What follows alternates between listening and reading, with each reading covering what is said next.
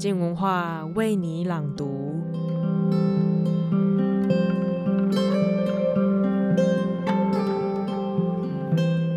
记得之前在网络上看过一则漫画，画面是一位老奶奶对着年轻人说：“即使再好、再善良的人，某些时候他还是会是另外一个人苦痛的来源。就算我们都觉得自己已经做到毫无瑕疵了，还是会有人站在意想不到的角度找到我们的盲点。”本周陈柏青的书评将分享《萨宾娜之死》这本漫画。听他说，读者发挥正义，寻找萨宾娜之死的故事，也听这些画面背后没有被明说的那些话语。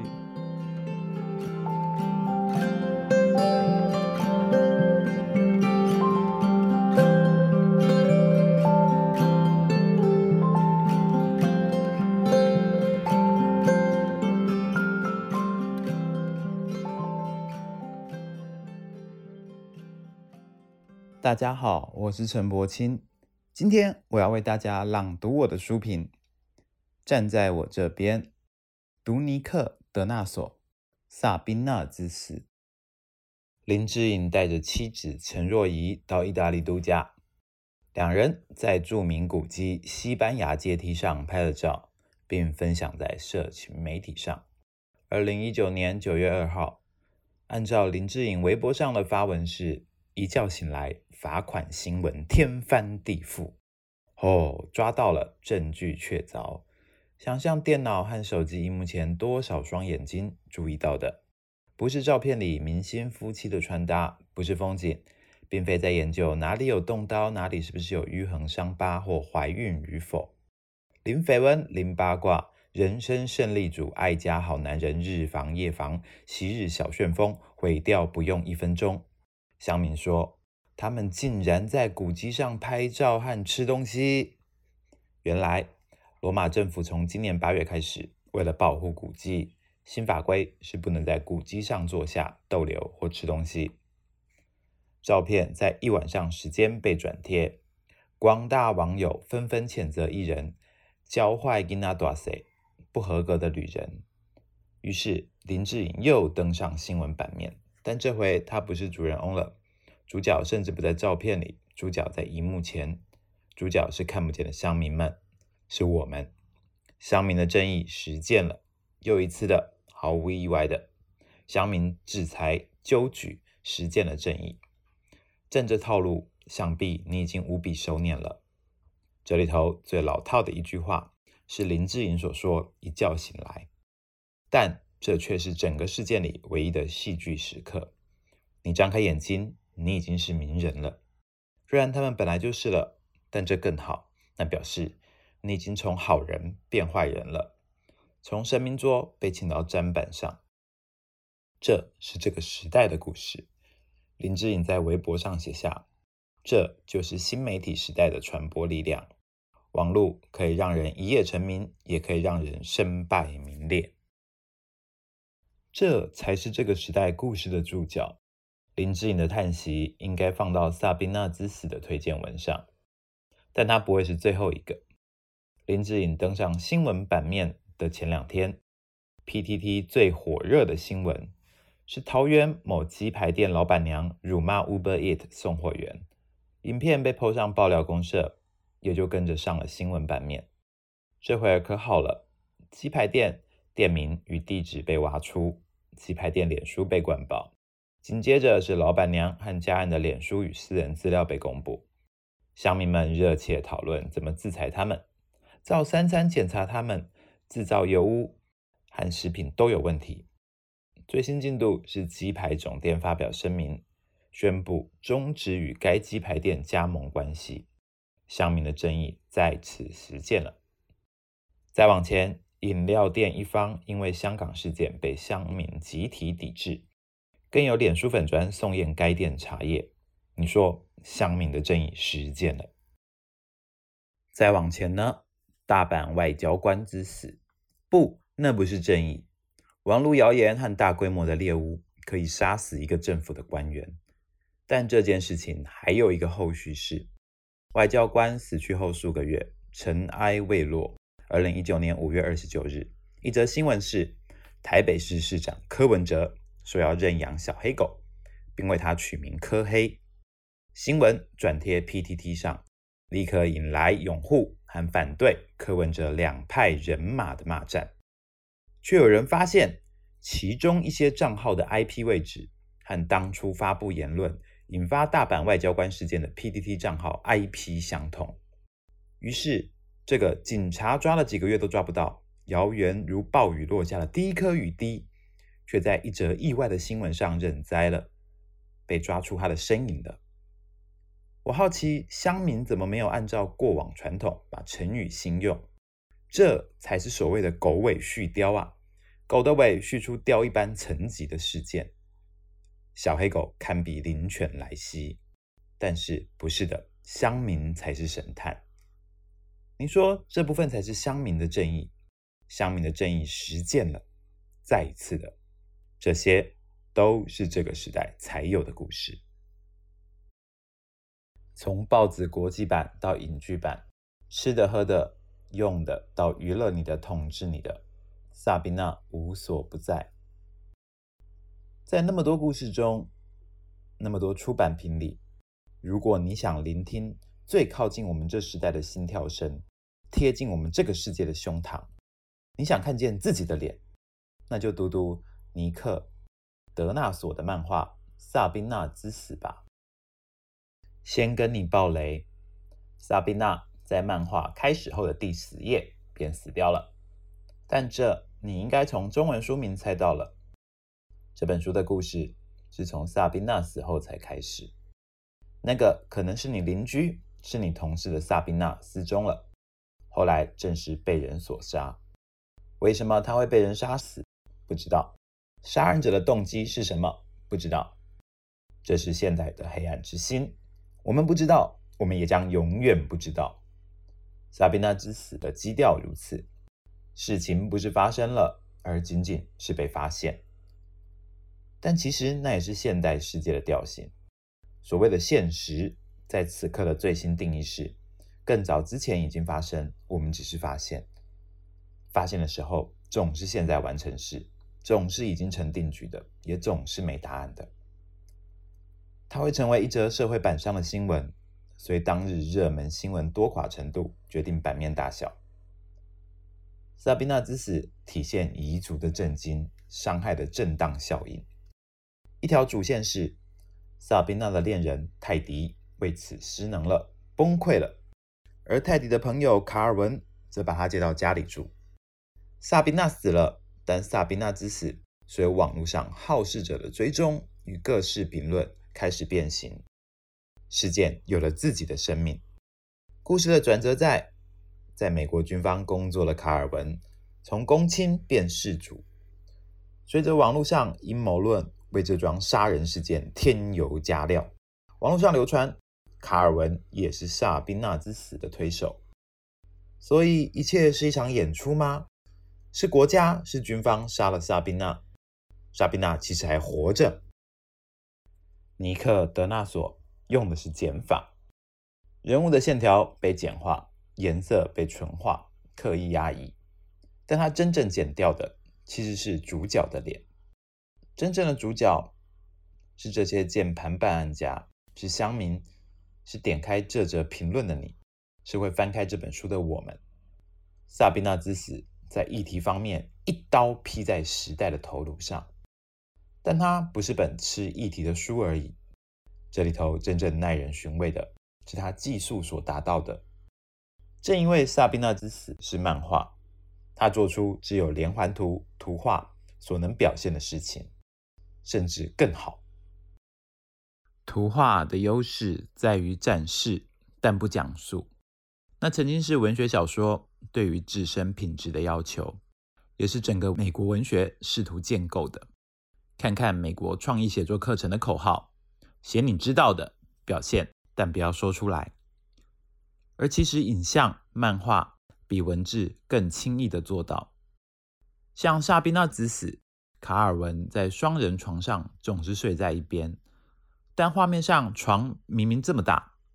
若读者注意到这点，并有所疑惑，你很快便能意会，因为卡尔文还把床的一边留给没住在一起的妻子。他意识上认识到彼此出了问题，夫妻俩越离越远，但身体还透露他的眷恋，对家圆满的渴望，用床的空来表现。宝宝心里苦，宝宝不说。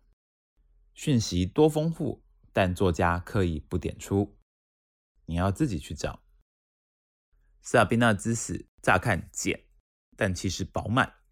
你甚至可以说，他知道画面的力量，而在里头进行了操作，有自觉，那就是风格的诞生。他真正进入一种视觉型的思考，正因为是漫画，才能这样体现。一个例子是。漫画情节推演到，大家都知道萨宾娜死了，于是穿着便衣的卡尔文在自家院子里打给长官，报告他要在家陪陪朋友，今晚不去上班喽。下一格，卡尔文进入家中。若读者留意，这时卡尔文已经换上军装，他走进房间，告诉朋友泰迪，上司说他今天不上班，不行。接着，卡尔文离开。再一格，卡尔文脱下军装。下一格，他开车离去。这个被脱下并折起来放在玄关的军装外套，会在几个漫画之后被走出房间的泰迪看到。而等卡尔文再度回到家里，上一格正停车的他穿的是便服外套。下一格。卡尔文走进房间里，跟朋友说：“我回来了。”他身上又穿着军装外套，衣服穿穿脱脱，多占版面。但就是这个占，这个繁琐，这个没有文字说明好体现角色心境的无声时刻，属于图画的力量却展现了。读者当然会困惑：卡尔文演戏演全套，又欺骗长官，又丢下朋友。一件外套穿穿脱脱，他要去哪里？事实是他哪里都没有去。他开车开很远的车，去一个停车场抽烟。他走进大卖场，那里光线明亮，充满人类生活的气味，加上琳琅满目，是人类生活的总体。他得以和人类维持不远不近的距离，差不多几个走道宽，多半观看，时而介入。而一切只需要保持距离就好了，只要经过就好了。他哪里也没去，他继续在空地上抽根烟，也许两根。他看看表，时间到了，然后回家。我不知道有什么比这更空旷的画面了，我不知道有什么比这更孤独的呈现了。那样大费周章，说那么多谎，演足戏，折腾同一件军装大衣。然后就只是这样，也就只能这样。这也是画面才能带给你的，没有一句相关台词，没有心理揭露。你只要顺着方格看过去，跟卡尔文一起逗留停车场，经过走道，推车与罐头，深夜仰头的一根烟，被画的无言，观看的也无言，但又在这里头懂了一些什么，什么？都说了，穿穿脱脱，行行复行行，格格不入。画风是这样简洁，颜色是这样干净，但里头人物的动作细节又是那么繁琐，不厌其烦。画面能说的比小色自己说话还要多。透过这一整套穿衣又脱衣，漫画展示的是感觉，是情绪，是文字无法明确或太明确。却一棒打死的资讯，那正是视觉叙述的力量。所以，在这本漫画里，你会发现一切都透过对比呈现。说故事的风格在这里，相反元素的临近排列，你会看到各种对比与对应。例如，作者在漫画里放置了两个灾难：关于九一一事件，经过伤痛，人们因此团结。透过各种缅怀仪式，要彼此更坚强。但在萨宾娜死亡的灾难里，网络谣言先让死者复活，又让遗族成为下一个死亡目标，让未亡人成为嫌疑犯，那会促使你去思考，都是灾难。这社会到底哪个环节出了错？我们可以团结群体，要彼此超越伤害，但也有萨宾娜之死，它只是开端，让更多萨宾娜身旁的人活着，却像死了。又如穿军装的卡尔文回到家里脱下军装，却在电脑荧幕里穿起军装射杀别人，和朋友一起玩起电玩生存游戏。他们在游戏里交流情感，在现实里只隔着办公室隔板点头。现代友谊关系又要怎么理解亲密与疏离？再如，身为网络中心的把关者，卡尔文的同事把 A 片中的置入性行销视为趣闻，但几个框格之后，你会看到另一段情节：卡尔文回忆起泰迪曾经为了在课堂上播放独立战争录影带教学，而泰迪为画面上出现置入性行销广告而咆哮。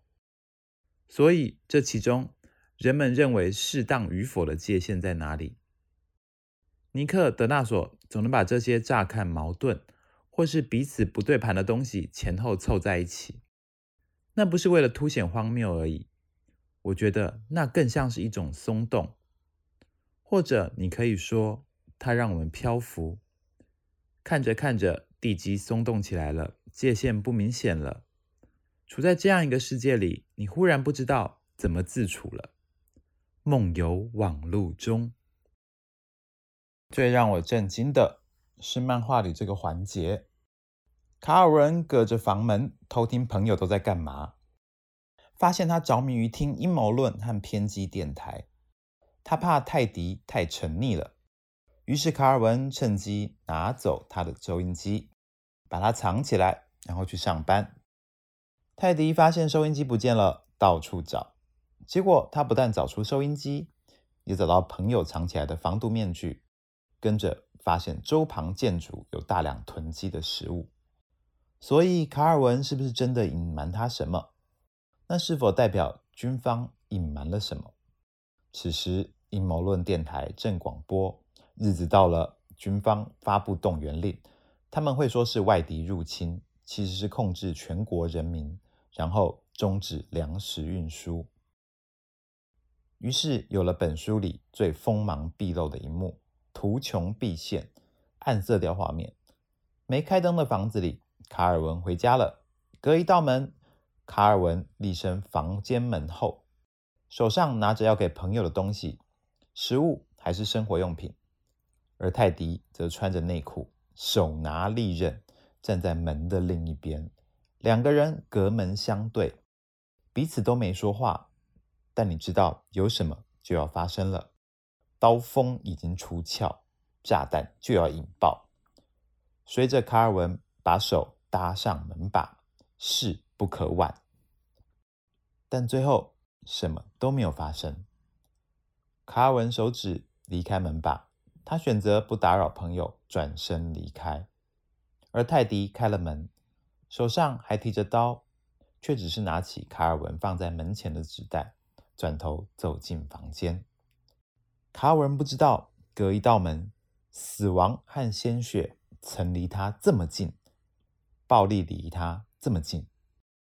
泰迪没有多想到的是，隔一道门，有那么一刻，他可能变成那个把他变成这样的人。这一幕冲突多强烈！多有张力！我们可以进而注意的是画面呈现，在一般想象里，构图会变成冲突中的两个人，一个人在门的左边，一个人则在门板的右边，彼此对立。那会符合视觉逻辑，毕竟两个人隔一道门，这样呈现才是直觉并符合实际的，又给予意义，象征冲突无法避免，对立对决就要展开。但在萨宾娜之死中，尼克·德纳索所呈现，却是让冲突中的两个人都站在画面的同一边，意即是不管他们各自站在房门的哪一边，这里头暗潮多波涛汹涌。作者在构图上让两个隔门对立的人都站在右边，让他们把头都往左边看。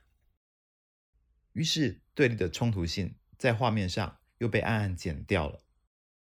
视觉把叙事上饱满的一触即发给摘掉了，这也是视觉上的魔术。而我想说，这一幕或者最能代表尼克·德纳索想要体现的，我们都是同一边。这是一个同一边的故事，站在同一边。网络年代的故事理当是如此的。让我们回到乡民的正义。回到网络，让我们做了什么，或我们可以用网络做什么？审判、正义、集体的狂欢、阴谋论、带风向、公开羞辱。妈妈，请你也保重。林志颖的话也要大家别忘记。这就是新媒体时代的传播力量。网络可以让人一夜成名，也可以让人身败名裂。如今我们对于网络的态度就是，因为没有名字，网络放大了我们有名字时候。被名字拘束的一面，人会失控，它勾引出一种群体的忙。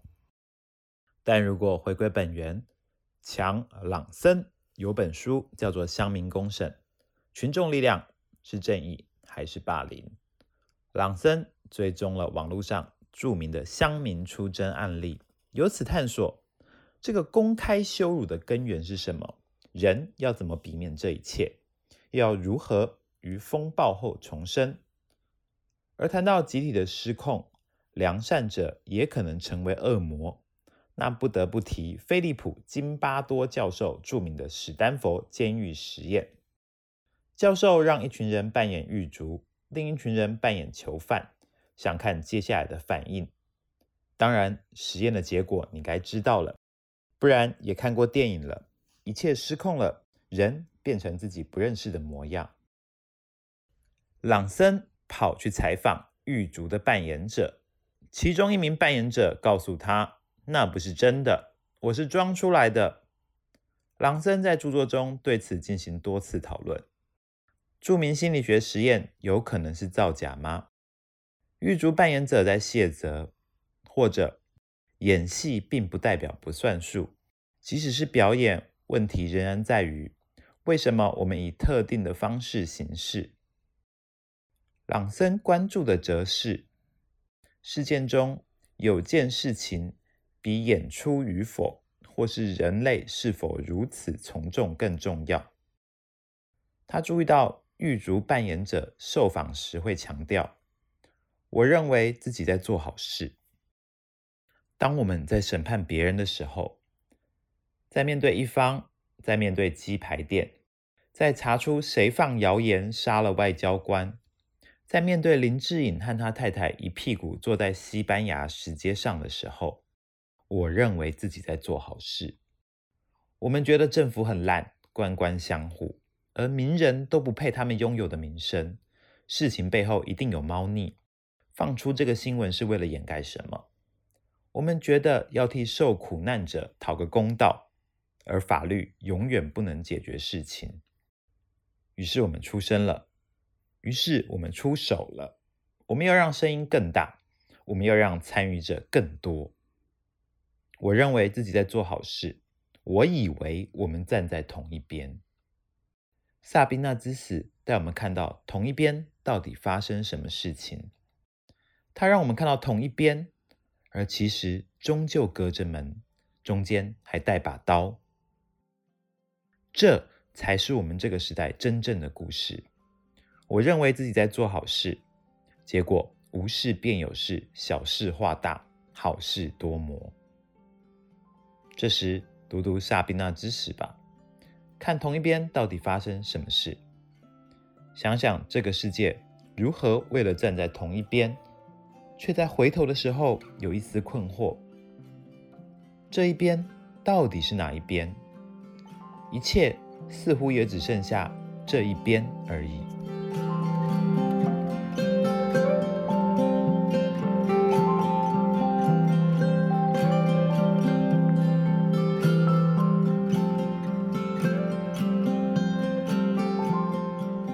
也许就是因为事情没有所谓的客观真相，每个人的解读不论正义与否，当我们所处的角度与位阶有所不同，都可能会让事情诠释成连自己都没想象过的样子。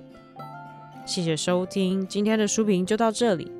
想了解更多好玩的节目，或是好奇 Podcast 还可以做什么吗？